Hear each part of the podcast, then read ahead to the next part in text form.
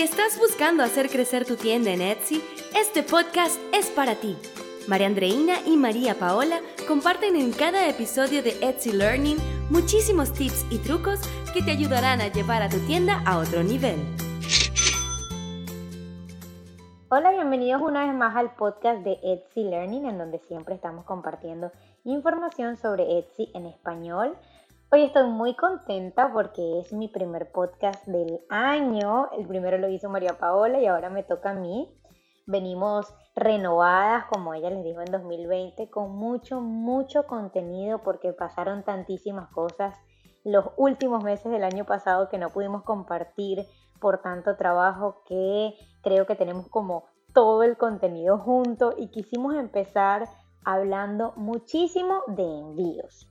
Ya hemos comentado en múltiples oportunidades que el envío es uno de los factores donde más pierde dinero un vendedor en línea. A nosotras también nos pasó, así que lo entendemos totalmente. Cuando empezamos, no teníamos mucha idea de cómo mandar de modo nacional e internacional aquí en Estados Unidos. Y es que aunque en el caso de ambas, con nuestros emprendimientos en Venezuela, trabajamos full con envíos, la cosa era totalmente distinta aquí.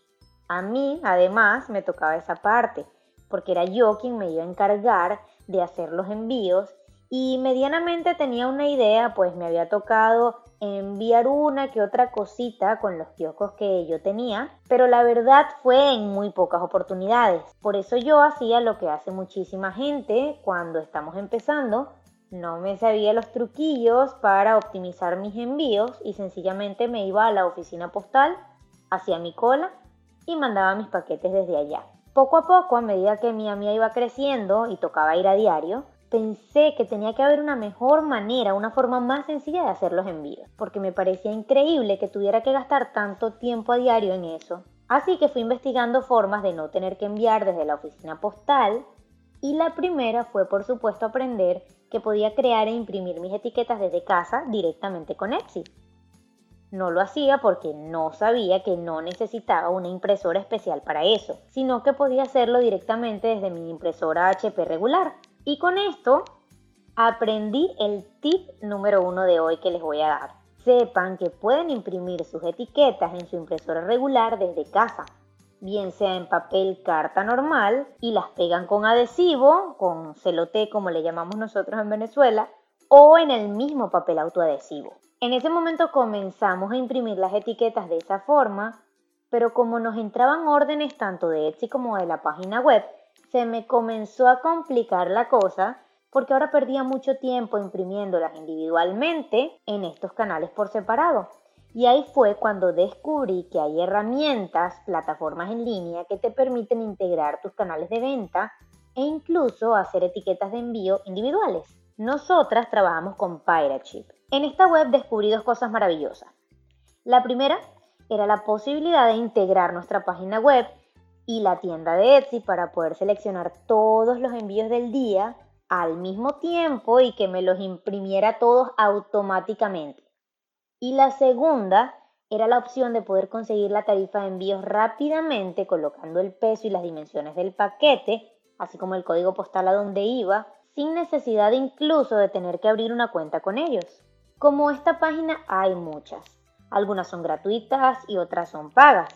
Así que este es el tip número 2. Si vendes por diferentes canales en línea o digamos que vendes por Instagram y vas directo a la oficina postal, suscribirte a una página gratuita como esta te va a permitir hacer igualmente las etiquetas desde casa y perder menos tiempo y dinero porque usualmente las plataformas como PyraChip te ofrecen un precio de descuento por las etiquetas que es mucho más bajo de lo que vas a pagar directo en un SPS. Cuando comenzamos a usarla, descubrí también que no solo podía dejar los paquetes en la oficina postal, sino que además podía dejarlos en los buzones que están en la calle, los cuales dicen incluso el horario en que van a pasar a vaciarlo. Y eso te va a permitir saber hasta qué hora tienes para llegar al que tienes más cercano.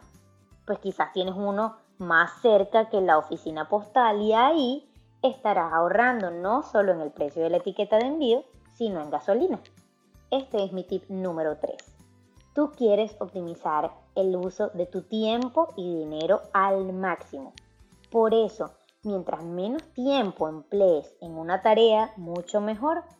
Ya que tenía un buzón cerca, iba mucho menos a la oficina postal y bueno, ya ahí sentía que listo, lo sabía todo, pero es que en realidad aún tenía muchísimas cosas por optimizar. Yo veía constantemente a la chica de USPS que entregaba paquetes en mi complejo y un día se me ocurrió preguntarle si yo podía darle mis paquetes si ya tenían etiqueta y cuando me dijo que sí, significaba que mientras yo la consiguiera, ya no tenía ni siquiera que salir del complejo para llevar los pedidos. Como ella entrega prácticamente en el mismo horario todos los días, comencé a entregárselo siempre a ella hasta que un día me dijo que yo podía programar la recogida de los paquetes a diario.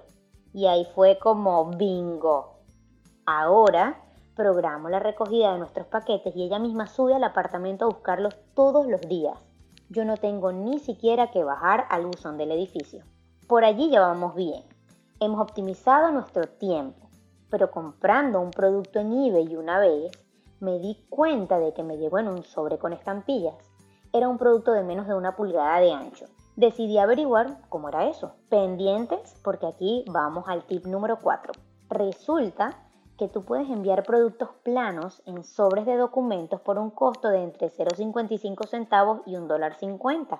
No sirve para todos los tipos de productos, sino para productos muy planos. Nosotras tenemos un tipo de producto que aplica en este caso y lo enviábamos en un sobre normal, igual que el resto de nuestros productos, a un costo de $2.76. Comenzamos a enviarlo con estampillas y bajamos el costo de envío de ese producto, como verán, más de la mitad. Pasamos de pagar 2.76 dólares a 0.65 centavos. Y de ese producto vendemos aproximadamente entre 5 y 10 al día. Pongamos una media de 7 Estamos hablando de 14.77 dólares al día con ese cambio. Pero hablemos como hablan en este país, anual. Son 5.391 dólares anuales. Y ahí pensamos, ok, no puede haber nada mejor que esto, pero nos equivocamos. Sí podíamos seguir mejorando. El problema con enviar con estampillas es que no se puede rastrear el producto, por lo que si se pierde o no llega, tú debes responsabilizarte por él y reenviarlo. De todos modos eran pocos los casos en que se perdía, así que el costo adicional de mandarlo otra vez no superaba aún el ahorro que estábamos percibiendo, pero eventualmente tuvimos una mejor oportunidad. Etsy comenzó a ofrecer la opción de envío flat o letter dentro de la plataforma y ese incluía número de rastreo. Era lo mismo que nosotros estábamos haciendo. Imagínense nuestra emoción. Ya podías enviar este tipo de paquete desde la plataforma de Etsy directamente y con número de rastreo para que el cliente pudiera seguir su paquete. Este tip es especial para quienes venden papelería e incluso accesorios como brazaletes, collares, etcétera, pero que sean planitos. Así que pueden probarla. Entonces habíamos solucionado muchísimas cosas, pero llegó un momento en el que igual perdía demasiado tiempo imprimiendo en la impresora regular, cortando el papel de carta en dos, pues imprimía dos etiquetas por hoja y pegando cada cosa en cada bolsa de envío. Mi primera solución fue conseguir los sobres transparentes autoadhesivos donde puedes meter las etiquetas de envío cuando las imprimes en papel de carta normal. De ese modo no tenía que cortar tape o celote, como nosotros le decimos en Venezuela, que es la cinta adhesiva, y pegarlo. Lo bueno de esto es que puedes conseguir esos sobres gratis. ¿Cómo? Pues ahí sí les voy a invitar a que vean el video de YouTube que tenemos sobre cómo conseguir material gratuito, porque se van a quedar locos. Pero seguimos. Optimicé algo de tiempo con eso y ya luego igual sentía que necesitábamos un upgrade, necesitábamos mejorar más. Así que decidimos que era hora de cambiarnos ya a una impresora termal, con lo que abrimos el tip número 5. Si tu negocio está despegando y ves que estás enviando más de, digamos, 10 o 15 paquetes al día, quizás es hora de que comiences a pensar en comprar una impresora termal. Estas son más costosas que las impresoras regulares porque no usan tinta, así que el ahorro que vas a percibir con ellas es a largo plazo y además son muy rápidas a la hora de imprimir. El tip número 6 es que las busques usadas. Si consigues una en buen estado valdrá mucho la pena porque estas maquinitas son muy muy duraderas.